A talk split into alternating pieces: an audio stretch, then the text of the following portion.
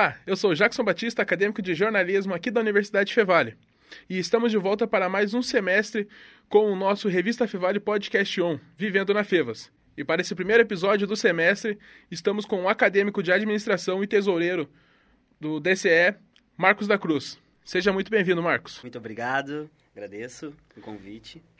E antes da gente falar sobre a calorada, eu poderia falar um pouco sobre a tua rotina dentro do DCE como tesoureiro, o que tu faz ali, como que funciona certo. isso aí? Então, uh, a gente é responsável né, por todos os eventos que os alunos uh, DAs de cursos né, procura nós. Então, a gente está ali sempre auxiliando, né? Tipo, tem eventos aí que saem fora da universidade e tudo mais, então precisa de ajuda financeira. A gente, com a Fevale, a gente trabalha sempre aprovando as atividades para pegar e trazer algo bem bacana em prol dos estudantes, né? Então, essa é a minha rotina aí de sempre em prol dos estudantes, né? sempre atendendo às demandas deles e junto com eles, né? Construindo uma universidade melhor, um DCE bom, enfim. E vocês para organizar o cronograma do e para vocês organizar o cronograma do da calorada de inverno, de verão, uhum. vocês fazem esse essa uh, vocês têm um relacionamento? Como é que funciona a preparação da calorada, tanto no inverno quanto no verão? E para fazer essa o, tá. E como que vocês organizam o, o cronograma, assim, para vocês ali da calorada? Tanto de inverno, de verão. Vocês têm um relacionamento bom com os DAs? Daí vocês uh, debatem isso com eles, entram numa conversa com... Sim, então, uh, a gente vem, a gente constrói, uh, que nem essa agora de inverno, a gente, nas férias, a gente estava construindo porque a gente precisa convidar convidados, né? Porque a gente faz debates e tudo mais. Então a gente precisa de o suporte da universidade, da ajuda de professores de dentro da universidade, né? Que vem ajudando nós e, e a gente construindo um debate que seja legal e que, que é do interesse do aluno, né? Então a gente com nosso coletivo, nosso DCE, IDAS e universidade, então são três, três uh, como é que eu posso dizer, uh, Agora surgiu uma palavra. Mas, uh, enfim, são esses três, digamos assim, três equipes, né? Isso. Que a gente trabalha juntos aí para construir esses debates. Mas vem, assim, de longo tempo, desde das férias, a gente mandando e-mail, a gente vendo como o que, que vai o que, que vai precisar né com o convidado transportes enfim todo esse planejamento uh, então para definir os nomes ali os nomes uh, da, dos debates ali que vocês trazem para a uhum. calorada, isso é tudo com vocês do, do tudo, DCE. Tudo, tudo. Não, uhum. Os alunos assim eles não definem. É, a gente a gente a gente prepara a gente prepara algo que vai ser vai ser para eles, né, em prol uhum. deles, porque já tem eu acho que depois vai tocar no assunto, mas já tem uma atividades assim que a gente deixa mais para eles, que é a semana acadêmica, né, que é dentro da universidade. Mas vamos deixar para falar um pouco mais para frente aí. e qual que é a importância da calorada então, a importância da Colorado, a gente faz um bem tem o bem-vindos da universidade, então a gente procura também fazer algo do DCE para os estudantes, né? Então fazer algo que, que chama a atenção deles, aonde eles possam uh, se sentir uh, uh, acolhido também, né? Enfim, e participar e algo que beneficia eles, né? Então uhum. essa é a essa é a o intuito, do, intuito do, do, do evento. evento.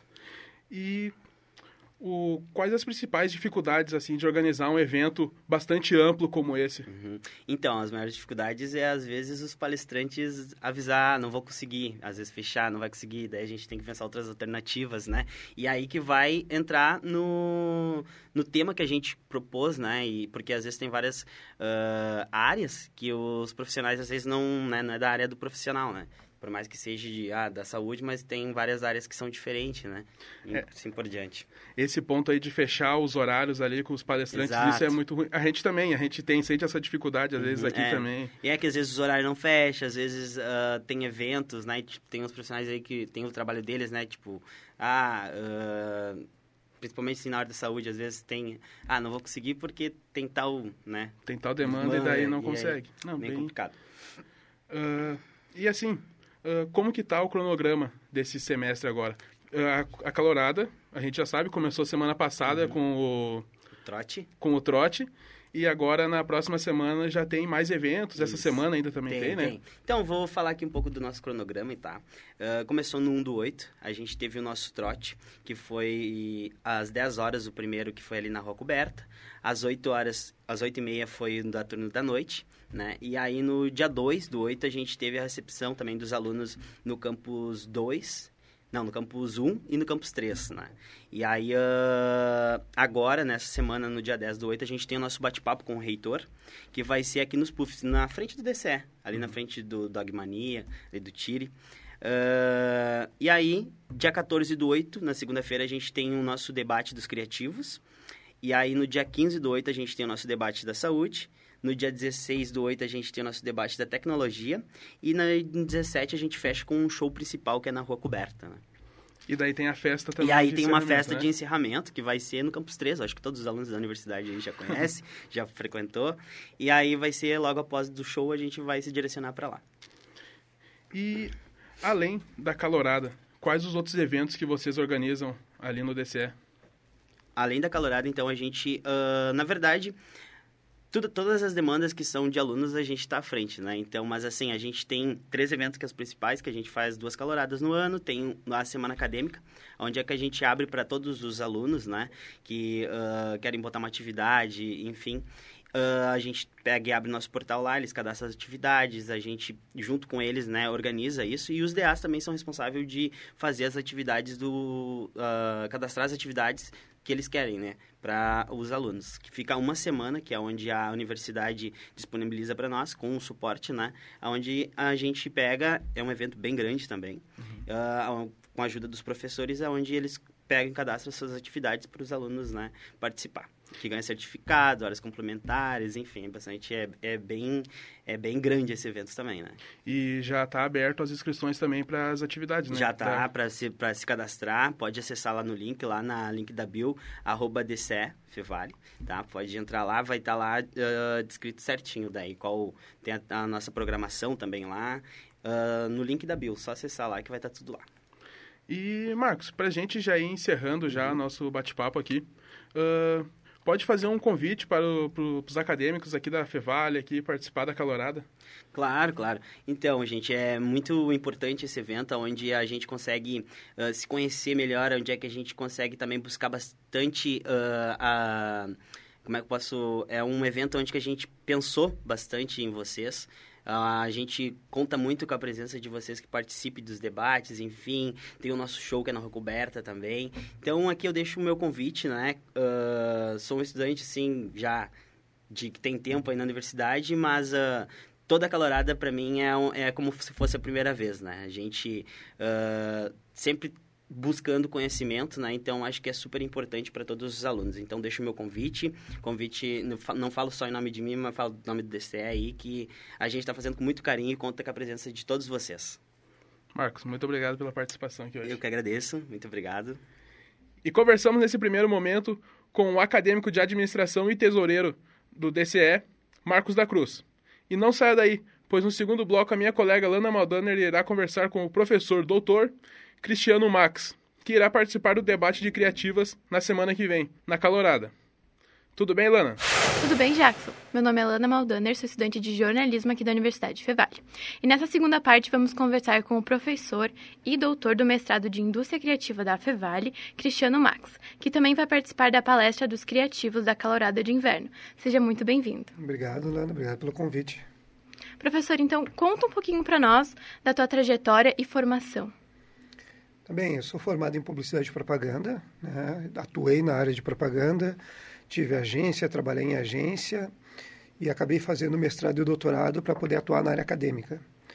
E aí acabei ingressando na Fevale, como primeira universidade onde eu vim dar aula, e dadas as oportunidades e tudo que aconteceu, eu acabei coordenando a agência experimental, coordenei os cursos de comunicação, e, e, nessa caminhada acabei criando alguns cursos, né? A gente criou alguns cursos nas áreas de setores criativos, é, o principal deles na área de jogos digitais, depois acabei influenciando na criação de fotografia, audiovisual, do mestrado, e durante essa trajetória consolidando todos esses cursos de graduação criativa e mestrado, a gente acabou agora tendo aí, questão de algumas semanas atrás, né, autorização para um doutorado em indústria criativa, o primeiro também do país, fechando um programa de pós-graduação Então, a minha caminhada na Fevale, ela começa pela publicidade, é da onde eu venho, da comunicação, e acaba agora consolidando as áreas de jogos, de indústria criativa, congregando todos os outros cursos que também já existiam na Fevale nesses setores, como moda, design, arquitetura, todo mundo junto, né? Só as coisas que não são sérias para se fazer na instituição, a gente brinca, né? E quais são os maiores desafios de ingressar nessa área da comunicação social, da inovação e da criatividade? Eu acho que assim, os desafios são peculiares a cada um dos cursos. Né? Então, se a gente fala da comunicação de relações públicas, de jornalismo, de publicidade, esses desafios são de cada um e eles mudam com o tempo também. Né? Hoje a gente está aí é, acelerado com a questão de produção de conteúdos, a gente está com a questão do digital, a gente está... Uh, toda a questão da pandemia também trouxe todo um novo olhar para como é que se produz os conteúdos e como é que se publiciza todas as questões. Então, para mim, hoje o desafio não é mais o que se fazia, sei lá, coordenei os cursos em 2007 até 2014, mais ou menos. Naquela época ali, um dos grandes desafios era a transição entre aqueles que trabalhavam muito no mundo mais offline do que o online. Hoje acho que a já está mais superado isso. Talvez hoje o desafio para mim, vou dizer assim, e aí vão vir os haters para cima de mim, está muito mais da parte do aluno do que da própria instituição e da estrutura eu vejo mais no engajamento do aluno querer gostar e fazer e procurar fazer o que gosta do que o que a gente tem a oferecer, porque hoje a coisa está tão é, tá tão equilibrada em termos de busca de conteúdo, de fazer, de prática, e assim me parece que tem bastante vaga aparecendo, que tá o desafio é mais o aluno conseguir se profissionalizar e se engajar para poder entrar nesse circuito, né? Uhum. Uh, sabemos que o senhor é referência em economia criativa. Ah. É, pode explicar um pouquinho do que se trata esse conceito? Tá bem. Uh, antes de explicar a economia criativa, acho que dá para dar um passo atrás e explicar a indústria criativa, né? porque tem uma diferença entre os dois. assim. Então, do que, que se trata a indústria e a economia criativa? Ela é um conceito que avança e que se consolida mais nos anos 90, início dos anos 2000, vindo de uma discussão de economia da cultura que é o desenvolvimento econômico dos setores de cultura. Então, lá no core, lá no núcleo, a gente está falando de teatro, dança, literatura, música, né? todas as artes, artes visuais, artes plásticas, então, artes cênicas aí no sentido não, não só do teatro, mas as artes performáticas, como o circo né? e a dança que eu tinha falado antes. Então, esse núcleo de cultura, ele começa a desenvolver todo um cabedal de conhecimento e, ao longo dos anos 90 e início dos 2000, uh, dois governos em especial, né, Austrália e Inglaterra, começam a, a olhar para esses setores como uma forma de desenvolvimento econômico, dada uma situação que na época era a saída das empresas, das fábricas do continente, do continente, principalmente da Inglaterra, e eles precisavam ver onde é que eles iam colocar pessoas com qualificação, com mão de obra mais sofisticada que vinham das universidades. E encontraram nesses setores uma pujança econômica. As indústrias criativas, então, são setores que trabalham com a criatividade, com a cultura como núcleo, né? produzindo aí uh, bens e, e, serviços diferenciados nesse sentido. Nada, uh, o princípio não é ser manufatureiro, né? Nesse sentido. Mas também uh, abrange uma série de outros setores que estão ao redor desses setores que produzem o, o bem cultural, vamos dizer, a música, por exemplo mas tu tem ao redor da música, tu tem lojas que vendem instrumentos, tu tem uh, escolas que ensinam a fazer música, tu tem gravadores que distribuem. Daí o conceito mais ampliado, quando tu está trabalhando com quem não produz música, mas usa música para fazer dinheiro, a gente chama de economia. Né? Então, aí a economia criativa abrange um monte de outros setores. E quando a gente vai transcendendo indústria e economia criativa, a gente chega em cidades criativas, que é uma abrangência maior, e começam a entrar as discussões setoriais mais amplas ou correlatas, que são a gastronomia, o turismo e outras dessas, dessas áreas de, de conforto, assim, né? Uhum. Uh, como tu vê a importância da calorada para os novos alunos? Eu acho que a calorada é um momento importante porque é o um momento em que o DCE, os DAs, decidem uma pauta e colocam junto aos, aos coordenadores da instituição aquilo que eles acreditam que seja importante discutir para o momento para os alunos. Então, os alunos devem enxergar que não é uma questão é, de mais uma aula ou de um momento fora da sala de aula, mas é um momento em que os próprios alunos estão decidindo qual é a pauta que eles querem discutir entre eles. Então, se a pauta, por exemplo, da criatividade ela vai e retorna, não é só porque a Fevale tem uma jornada e uma caminhada como nós temos em todos esses cursos, mas porque ela se faz importante nos últimos anos, inclusive sendo listada pela ONU como uma das habilidades mais importantes, né, da, da, acho das últimas duas, três listas deles. É, tu vai participar da palestra dos criativos dia 14 de agosto. Quem são as outras pessoas que vão participar também? Então, eu vou mediar a palestra e quem vai participar da palestra é o Pedro Marques. O Pedro, ele é mestrando aqui do Indústria Criativa. Antes disso, ele é, na verdade, um dos sócios da Bactéria Filmes. A Bactéria Filmes, nos últimos tempos, tem feito algumas séries e filmes importantes. Um deles, no qual eles ganharam, ah, agora eu não vou me recordar se foi em 22 ou 21, mas acho que foi 22, eles ganharam um prêmio da Academia Brasileira de Cinema, que foi o, o prêmio de efeitos especiais, né? o filme brasileiro com melhor efeitos especiais. Isso para nós é muito, me traz muito orgulho. Eu sou nerd, então um filme com efeitos especiais é uma coisa que eu gosto. Tem outros que são mais puristas com relação a isso, né? Então o Pedro vai vir falar sobre cultura pop, sobre né, toda essa cena do audiovisual de cinema. E o outro é Emerson Reis, foi nosso aluno do jornalismo, como tu és. É, foi aluno também do mestrado em Indústria Criativa, já é mestre em Indústria Criativa. Tem a MOG, que trabalha junto com o sócio dele, o Tarcísio, que também foi aluno do mestrado em Indústrias Criativas, com audiovisual, com mídias sociais, com comunicação digital. Então vai ser um papo para falar de cultura pop, de criatividade, de entretenimento, assim, bem gostoso. Tá bom. Professor, agradeço muito a tua participação. É, gostaria de destacar alguma outra coisa que a gente não comentou? Eu acho que é o fato de re, uh, reiterar o convite, como tu disse, para todo mundo que estiver ouvindo, né?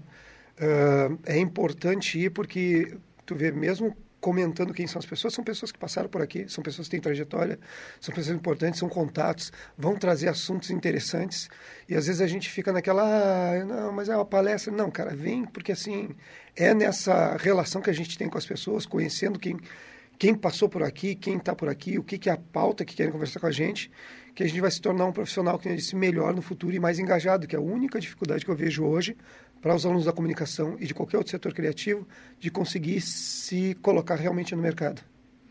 Então tá, muito obrigada Obrigado pela participação. Pelo Conversamos hoje com o tesoureiro do DCE, Marcos da Cruz, e com o professor do mestrado e doutor do mestrado é, de Indústria Criativa da Fevale, Cristiano Max. É, não esqueçam de acompanhar a palestra dos criativos que vai acontecer no dia 14 de agora de agosto. O Podcast é uma produção dos acadêmicos de jornalismo aqui da Universidade Fevale. A técnica é de Carlos Pereira e Rinaldo Silveira, a produção é de Jackson Batista e eu, Lana Maldaner, com orientação do professor Marcos Santuário. Nos siga no Instagram, arroba para acompanhar a nossa rotina de redação. É isso aí, até a próxima!